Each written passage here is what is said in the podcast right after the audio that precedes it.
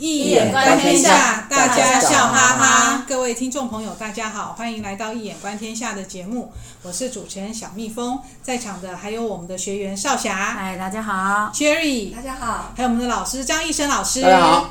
好，这一季呢，我们的节目呃是以金庸的小说《聊斋志异》还有《红楼梦》这几部文学巨著为主题，分别从不同的角度切入。那今天呢，我们 Cherry 呢就从欲望的角度来跟我们谈一谈《红楼梦》。嗯，好啊，我们前两次啊谈过爱情的主题跟梦的主题，那这一次是要谈欲望的主题。那其实一个人呢，他只要有需求，就会去追求嘛。那其实最后就产生的就是欲望。那《红楼梦》里面呢、啊，每一个人都有自己的诉求，也就会有欲望。那有的会追求权势啦、官位，有的就追求金钱、利益。那更多的就是追求情啊，跟欲望、欲情欲。那我记得《礼记·礼运篇》里面有提到一句话，他说：“饮食男女，人之大欲存焉。”哦，所以是饮食跟男女，就是人最常见的欲望，也就是食欲跟性欲。我觉得食欲对我来讲是很难抗拒的，对啊，性欲还好。然后 那好，那我们就来切到说，作者曹雪芹呢说自己的作品是大指弹琴，哈，大指弹琴。嗯。然后又说书中呢又提到一句话。情既相逢必主淫，哈，那我们就举秦可卿为例子，就是宝玉在秦可卿房里不是做了春梦嘛？我们上一集有提到，那秦可卿就是兼具宝钗跟黛玉之美嘛，而且她性格风流，连公公贾珍都忍不住要染指她哦，然后最后让秦可卿就迎上天香楼，那贾珍伤心欲绝的说，他要尽所有一切可能为她办一场恣意奢华的丧事，而且还说恨不能替。秦可卿去死，哇！这是他公公说的哦，不是他老公贾蓉说的哦。那 EP 一百一十一集嘛，就上一次我们有提到，贾宝玉听到秦可卿去世之后，还吐了一口鲜血。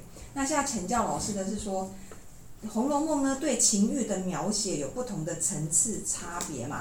有的偏重在情，有的偏重在欲。那牵涉到像这种贾珍跟秦可卿牵涉到不伦的时候，老师会如何用易经的角度来解读贾珍对媳妇秦可卿的情欲呢？OK，啊，这个问题牵扯到的是，啊、呃，文学啊的创作或表现跟一般道德伦常的差别，是在于它的美学跟艺术的角度。哦，因为文学我们知道。有两种文学，一种是为人生而文学，一种是为艺术而艺术，也就是为文学而文学。所以文学未必是道德的，因为我以前讲过，从易经的角度来讲，道德是从形上的这个天理降下来，才是道德。就当你讲道德的时候，请问是哪一个时代的道德？哪个标准的道德？它是有地区性，它有时代性，有民族性，对，民族性非常好。所以，文学很多时候是非观道德，嗯，amoral，a m o r a l，嗯，比如我们以前讲过的波莱尔，波特莱尔，嗯，他的 flower flower of evil，恶之华，他的诗作所歌颂的东西是淫秽的，妓女的肉体美感，嗯，如果从礼教规范来讲，显然是不道德，对，但就是伟大的最伟大的美学作品。我光看波罗莱尔的英文翻译，都已经美的哇，简直是不得了的不得了啊！好厉害哦！但是我再去读他的原作，哎呀，哇，话语经是全世界最优美的语言嘛。嗯，所以，所以从这个角度来看，嗯，真的秦可卿算是真情吗？等一下，我先再拉开来讲。如果以第二个角度，从金庸的《神雕侠侣》来看，杨过跟小龙女的爱情，显然违反当时全真教宋代。对啊，宋代礼教也。南宋时代，礼教最重视假道学的时代。哦。所以，因为徒弟不可以跟师傅结婚。对，没错，乱伦。其实以现在的标准，呃，师生恋。孟东篱他说：“师生恋是全世界最自然合理的爱情。”是啊，当然啦，为什么？老师了解学生，指导学生，学生了真正欣赏、欣赏老师了解老师的才华，这这为什么不可以？对啊，这是个时代的关系这句话，所以，从爱杨过跟小龙女从爱情的本质来讲，他们两人心心相印，没错啊，甚至愿意为对方而生而死。是。连李莫愁都非常嫉妒他们的情爱，有比这个羡慕、啊。有比这更重要的吗？没有啊，就是从超越道德角度来讲，反而是金庸所赞许的。所以，这便是我上次讲过，小说安排黄药师这位不拘礼教规范、我行我素的武林奇才东邪，黄药师提出他的看法，认为他自己的女婿是个食古不化的人，与他格格不入。对、啊，至于他女儿黄蓉，不过是得到自己如意郎君后，便不顾他人的幸福，阻挠他人，还还认为过小龙女的爱情，对，还认为他自己，自己有了就不要女人嫁祸后三从四德，自鸣得意。黄药师还说啊，如果这个世界没有人赞成杨过跟小龙女的婚事，他会跳出来帮他们主持婚事。哦，黄药师在金庸武侠里是何等角色？没错，得到这样大人。黄药师还说，如果就说，所以呢，从这个例子便可以看出，文学艺术所标举的，跟一般世俗人所认为的标准不一样，不相同。对，再来，上一集 C 一一集，对，一百一十一集。对，我们有讨论过秦可卿跟贾宝玉间的关系。嗯嗯。原来秦可卿正是教导贾宝玉真正男女情事的教母，嗯。也就是大母神。对，而秦可卿所做的正符合警幻仙子所说，为了让贾家后代不至于沉溺于男女情事而败坏家风。嗯，这也是为什么听到秦可卿之死，贾宝玉猝然吐出一口鲜血。因为秦可卿从神话观点而言，正是《红楼梦》中最重要的大母神，他是贾家大观园成败的关键人物，从上到下照顾着贾家的命运，所以死后他还要托梦给王熙凤，告知贾家可能会将来可能会遭遇的悲剧，要王熙凤未雨绸缪啊。真的是很很用心的，以防将来不测。对啊，而大观园当中，他也是唯一最受到尊重的人物。至于贾珍跟秦可卿的关系，在《红楼梦》中，他们两人关系很可能是建立在一个不可为外人道也的政治婚姻。是哦，是的。政治婚姻。为什么会政治？你从史学观念，一些其他人旁证就会看出，其中关键人物应该是贾政。没有秦可卿，贾家根本不可能拥有那么大的权势。哦，原来如此。对。这便是为何秦可卿索引派那些都有讨论。秦可卿死后，他所得到的上礼排场，几乎是皇家规格。对。更何况书中所描写秦可卿死后，贾珍哀哀欲绝，欲绝，整个人头发都白了，几乎丧丧了半条命。曹雪芹这种按笔手法，这我已经上一集讨论过了。他其实这是真的不讲，要用暗的写。所以就是那叫什么？按笔手法。嗯。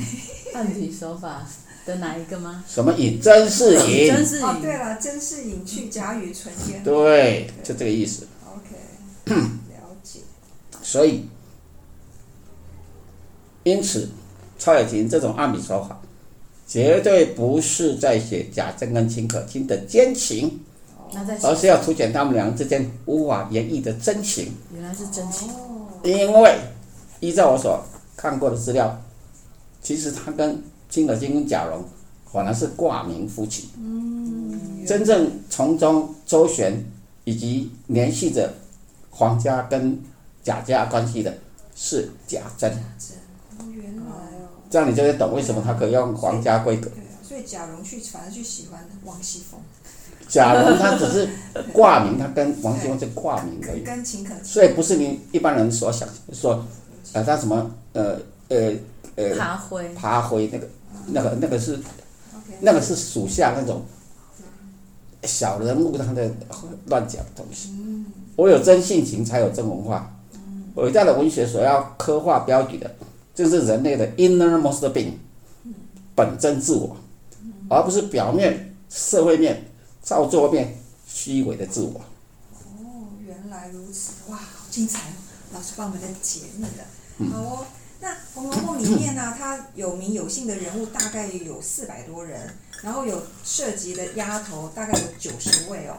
那有学者就统计啊，书中提到有情欲表露的丫头就有十八个人哦，大概占了所有丫头五分之一。比如说思琪跟表弟潘佑安啊，他正在园中野合，然后就被贾母的大丫头鸳鸯撞见嘛。那还有智能儿，她是是一个尼姑，然后却跟秦钟私通哦。那还有宝玉的书童明烟啊，也跟一个丫头在交换。然后当然我们上一次有提到那个。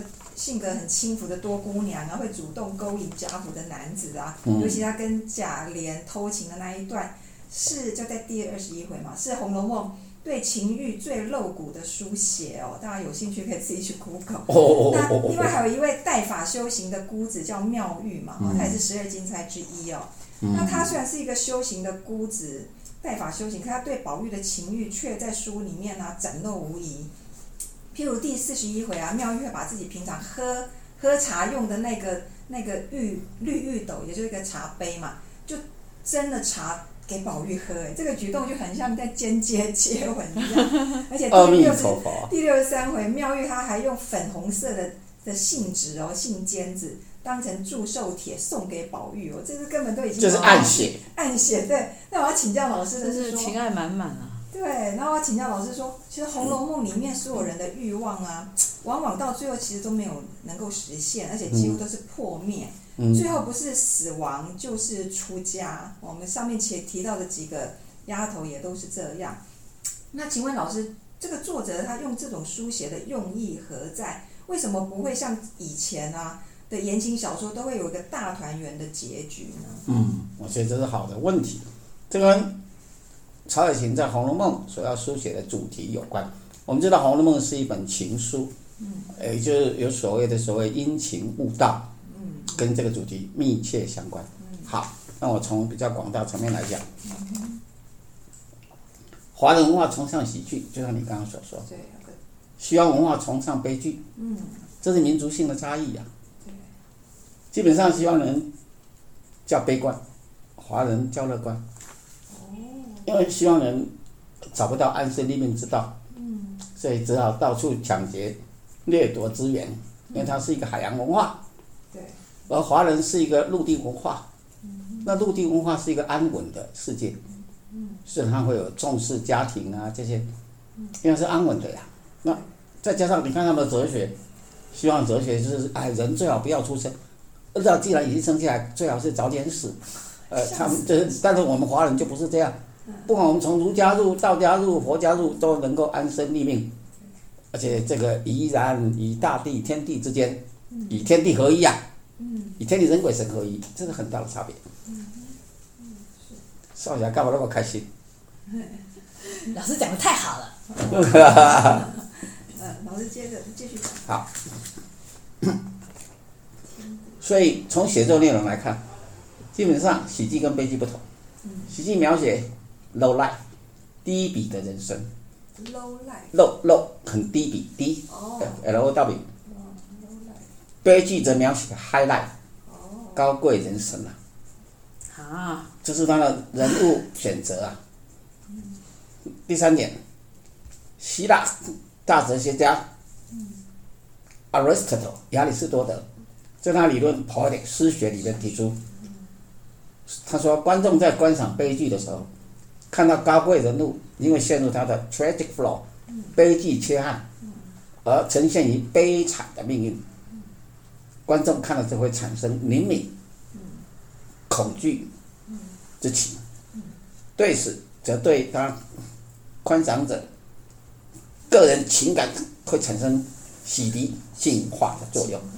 这是第三点。那么。对啊，想到洗涤净化要用这种悲惨的人生来经历，我觉得好高。那这样子，我们东方的灵魂怎么进化？东方也有悲剧，《红楼梦》不就是吗？对，《红楼梦》作者曹雪芹之所以选择悲剧模式来书写，嗯要净化我们的心。主要原因在于本书描写这宝玉如何借由人世的渡劫，因情悟道。最后就出家了。对，所以在结构上势必要经历过见山不是山，见水不是水的过程，也就是正反合的辩证思维，正反合的辩证思维，这样子才能达到生命的圆满体证，返回先天。那么，因此理想的破灭，往往是小说中启蒙的契机，也是悟道的契机。哇，太棒了！因为本来我们都以为欲望的破灭就是很惨，原来有这个悟悟道的契机。好，那我再问老师，嗯，最后一个问题哦。宋朝的理学家陈颐跟朱熹嘛，还有心学家陈浩、陆九渊都提倡去人欲，存天理。那明朝的心学家王阳明也说过，天理具足于人心，是心的本体哦，然后就称其为良知哈。那这个良知不是一般人所了解的良心或良知，而是超越思维和知觉的真知跟灵知哦，相当于佛法的般若智慧或菩提觉性。那呃，王阳明说，只因为人欲障蔽而不能彰显，所以修身之要在于去除人欲，然后呢，才能够使天理良知得以实现哦。所以在明朝开始的时候啊，他们都为了控制知识分子的知识分子的思想。然后统治阶层啊，他就是承袭宋明理学嘛，然后对广大民众就实施禁欲的政策哦。虽然他们自己也是荒淫无道嘛，哈，荒淫无道。那科举考试呢，就是根据朱熹的注释的四书啊，还有宋宋儒注释的五经来命题哦。那宋明理学最后被人家诟病的就是说，太单立于抽象的天理。而罔顾人性啊，人性的那种欲望啊，那种人性。那譬如说陈颐他就反对寡妇改嫁，理由是说 饿死事小，失节事大。那不然他自己他自己是饿死好了。然后朱熹就说学者必须革尽人欲，复尽天理，方始是学哦。那要请教老师，一定要去除人欲才能存天理吗？如何从一眼观天下的角度来解读人的欲望跟天理呢？这个问题非常的重要，一般人都是误解了。嗯，是吗？存天理去人欲，嗯，他真正要讲的是什么？大家并不了解。哦，都一味的以为要压抑自己的欲望，当然都不是，那都是错误的理解。我现在提出一个正确的理解。嗯，从一眼观天下角度，嗯，让你看。那么有关。存天理弃人欲的问题，在中国哲学史上早就讨论得很清楚。清代的戴震他已经提出了修正，认为适度的满足自己的欲望，可能更有助于修行。但是这不是重点。我认为这 That's not the point。这不是重点嘛。我个人提出一个从一眼观天下的角度，全新的理论。人们在看待“存天理去人欲”的时候，以为它是普通的话，也就是说，我们一般人都混淆了功夫论跟目的论。功夫论是什么意思？在修行的时候，高修为者，宋明理学家真正所要实现的是什么？当然不是你凡夫的目的，他是要成仙、成圣、成佛的人。成仙、成圣、成佛，他有他的功夫境界。但你要达到了你的理想，是必须要做到存天理去人欲。他是他的功夫，不是要教你普通人都要存天理去人欲，那都不要结婚了，这不死光光。对呀。所以那不是重点，这个叫做功夫论的理论用在那里，不是拿来就好像你在修一种呃。禅定或什么的时候需要一些功夫，对，而不是说你平常日常生活就是这样，那两回事啊。特殊弄成目的，对，你把功夫当成目的，你一般人都分不出，对，完全分不清楚。所以，理学家这么做是要不是说要求所有人都必须要存天理去仁义，而且强调要想修成圣、成贤、成佛，那必须透过这种功夫论嘛。对对对。那我问你，那你如何收心呢？对。如果真正要达到最高境界的时候，他是为了要克己制胜，对，才能事半功倍，这很重要吧？对。所以从《金刚经》里边所说的“应无所住而生其心”，乃是成佛之道。你想成佛的时候要这么做，不是你平常都能做到，哪有那么简单？对，所以现在想要当圣贤的人几乎没有，也不见得啊。对。我们现在不就在闭关修炼吗？对。不是在打坐闭关吗？所以成功之道最重要的功夫修养。所以这是同样的道理，也就是禅宗所说的无住生心嘛。无住生心是指你在修炼要成道的时候，你必须遵守的功夫修养，你才能够克己制胜啊。要守戒。这完全是不同，这是你的范畴跟你的方法。方法论不要跟目的论，很多人都是混淆方法论跟目的论的问题，才产生的不同。平面上的东西，你把它拿来混在一起了，就会产生 self-contradictory 自我矛盾了。可是老师，我想请问啊，就是，呃，去除人欲，呃，存天理去人欲，这是一个目的论。然后，可是我们在找天理的时候，一定要去除人欲嘛？一定要透过这个功夫论才能找到。刚好相反，你只要守天理，你就会去人欲，不该有人欲你就拿掉了。哦就是守天理其实才是重要的，不是说对去人欲。不然我反问你啊，如果你天理都不懂，你怎么知道什么该去，什么不该去？你连天道都不知道，不知道老天的意义，老天的意志是什么？就就像不知道你自己的天命，你怎么能够去呀？对，像宝玉悟道之后，他自然就离开太太那个离开世间，对，就已经去人欲了。对啊，他已经知道了天命，他已经完成了，他知道该怎么做，他就会真正去走到一个无为的世界，进入他完成他呃更高的一个生命境界去了。嗯，原来如此。嗯，哇，今天原来是哦，刚才老师有提到，这很重要。嗯，对。存天理去仁义的问题很重要的。嗯，这是一个功夫论，不是不是不是要求大家哎去人欲哈，这重点是追求真理，追求天理，没错，才是重点。没错。对，然后还有老师刚才有提到说，对，我们华人崇尚喜剧是 low life，华不是啦，那是基本理论，基本上是这个表现。所以大家不要误解，不要误解，当然不是，华人也不是只有。作品也不是只有喜剧啊，喜悲剧都有，而是华人会有一个，我说过，华人会有一个啊追求生命圆满的理想，因为华人的时间观是圆满的，是圆形的，希望的是悲剧是直线一去不复返的，嗯，所以他们才会有那种悲剧的。所以就有机会圆满了。对，圆形的有机会圆满。没错。哦。所以你千万不要觉得你自己现在好像很悲惨啊，大家也不会有什么前途，刚好相反。嗯生命是一个圆形的，春夏秋冬，圆亨利圆亨利贞，以易经的角度来看，真夏起源，真下起源，所以它是不断的开向一个生生不息的、充满希望的光明大道，而不是你用直线去想，哎，你现在不太好，将来就不会错了。你看金庸的那个杨过就知道了，他经历过多少的真正的英雄，是经历过多少的生死，多少的这种打击，多少的挫败。还会到最后成为神雕大侠，为什么？因为他遵守天道，到最后必定能够与天地合一，能够呃侠之大者，为国为民。只要你遵守了天道，对吧？老天爷一定跟你合一，就会走向一个圆满的未来。真的是我们东方文化的特色，这追求圆满。然后不是像没错，你结论的很好。不是像西方这样子。对。大家也要了解到自己的文化价值。对。特色。的特色。才不会一直罔顾自己文化的优势。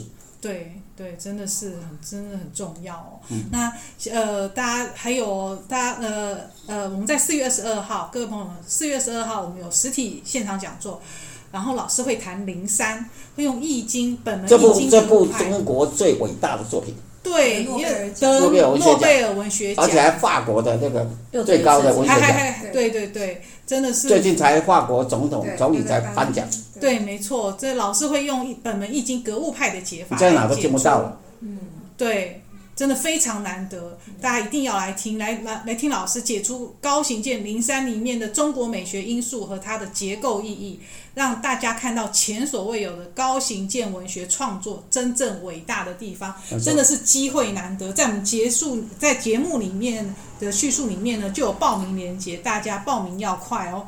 然后喜欢我们节目的朋友呢，请订阅我们节目，并记得帮我们分享节目资讯。今天的节目呢，就到这里结束，非常感谢大家的收听，也感谢少侠、Cherry 还有张医生老师的参与，我们下次见喽，拜拜拜拜